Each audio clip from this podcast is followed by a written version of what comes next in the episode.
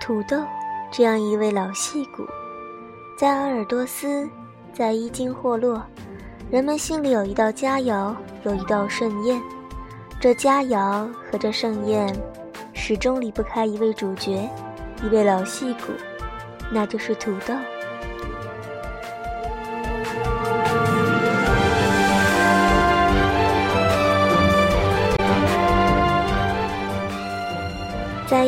霍洛生活了三十来年，很少有离开的时候。即使短暂离开一段时间，不论是去江浙这样的富庶之地，还是去西藏这样辽远之乡，心里最记挂的还是土豆。暗自揣测，大概有自伊金霍以来就有土豆的陪伴吧。他就像一大戏里的戏骨，有时未必是主角。但却绝对不可或缺，他不会抢了主角的戏份和风头。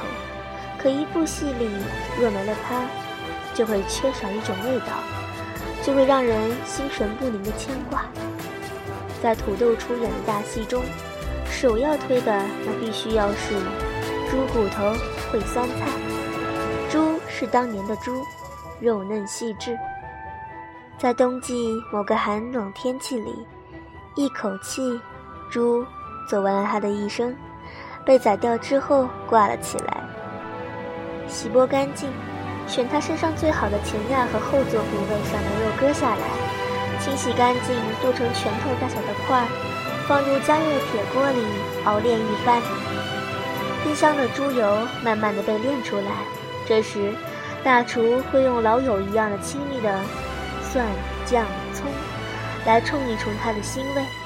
再用花椒大料来提提它的神，随即大铁铲一挥，用猛火炖炼，猪肉的质地慢慢的被逼出来，在沸腾高热的铁锅里，它的香味以一种不可一世的姿态，与站在旁边的人对视着，它成了舞台上绝对的主角，风头一时无两。这时，就该请土豆这位老戏骨出场，土豆。是当年收获的新土豆，如果仔细，还能闻到秋季收获时泥土的清香。去皮之后，他换了洁白中有点微黄细致的戏服上场了。它被切成半指薄厚、半指宽窄的小块，它被冷水冲泡着，以便脱去身上多余的淀粉，防止等一会糊锅的可能。他是一位久经历练的老演员。无论主厨、演员、导演如何严格地安排他，他总是能优越的、自如的领会导演的意图，用他的沉稳、豁达和不动声色，换换成不同的角色，本分地演好自己分内的戏。更主要的是，在猪骨头烩酸菜这场大戏当中，作为戏骨的土豆，还要作为主角猪骨头，焕发出异样的繁华。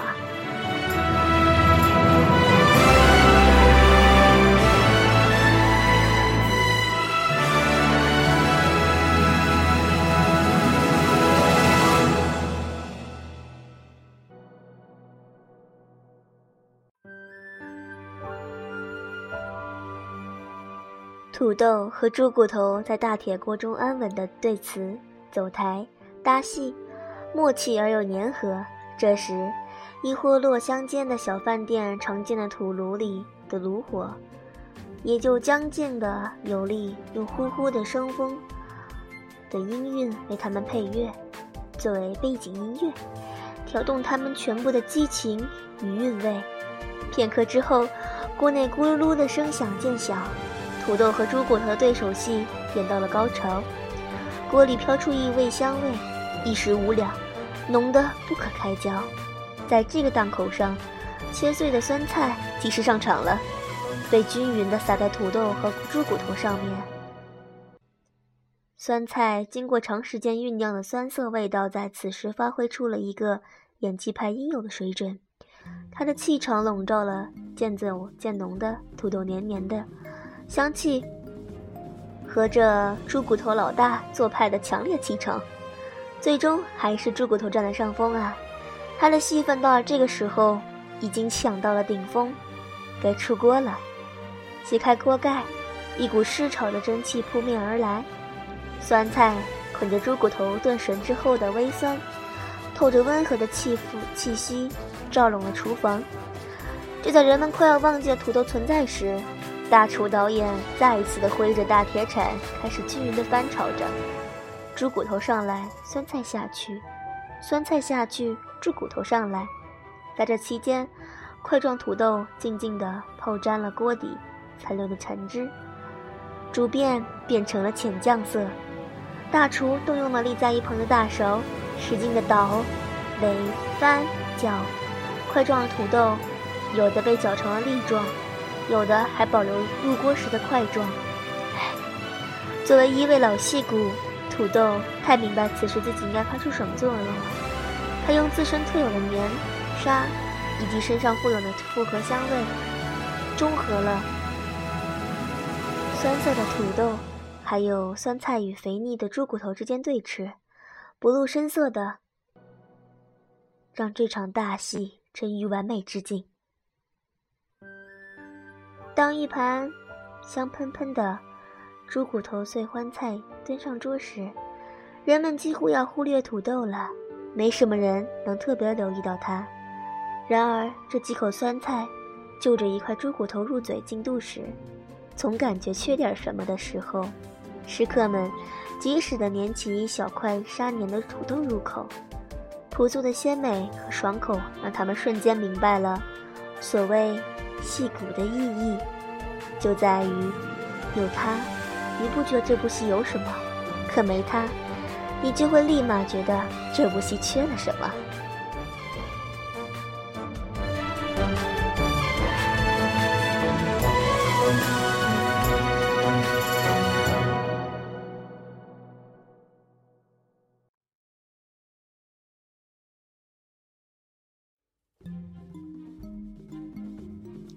这里是 FM 一零五八七七幺的炸鸡，专门给宝宝做了一个特辑。没错，用的是《舌尖上的中国》的背景音乐。虽然我本来想走逗逼风的，但是今天心情只配去给你念这个稿子。然后非常喜欢村东头的音乐吧。他的音乐非常吸引人，然后点击率过万的他总是比我厉害吧。然后就这么多吧，希望你们听这期不要太饿，中间比较卡，因为这音乐很少，所以得自己摁。那就祝大家有一个美好的一天，和不要随时忘记土豆这位老戏骨。大家好，欢迎收听这期节目。这里是炸鸡，专门为京东投入的一期，谢谢。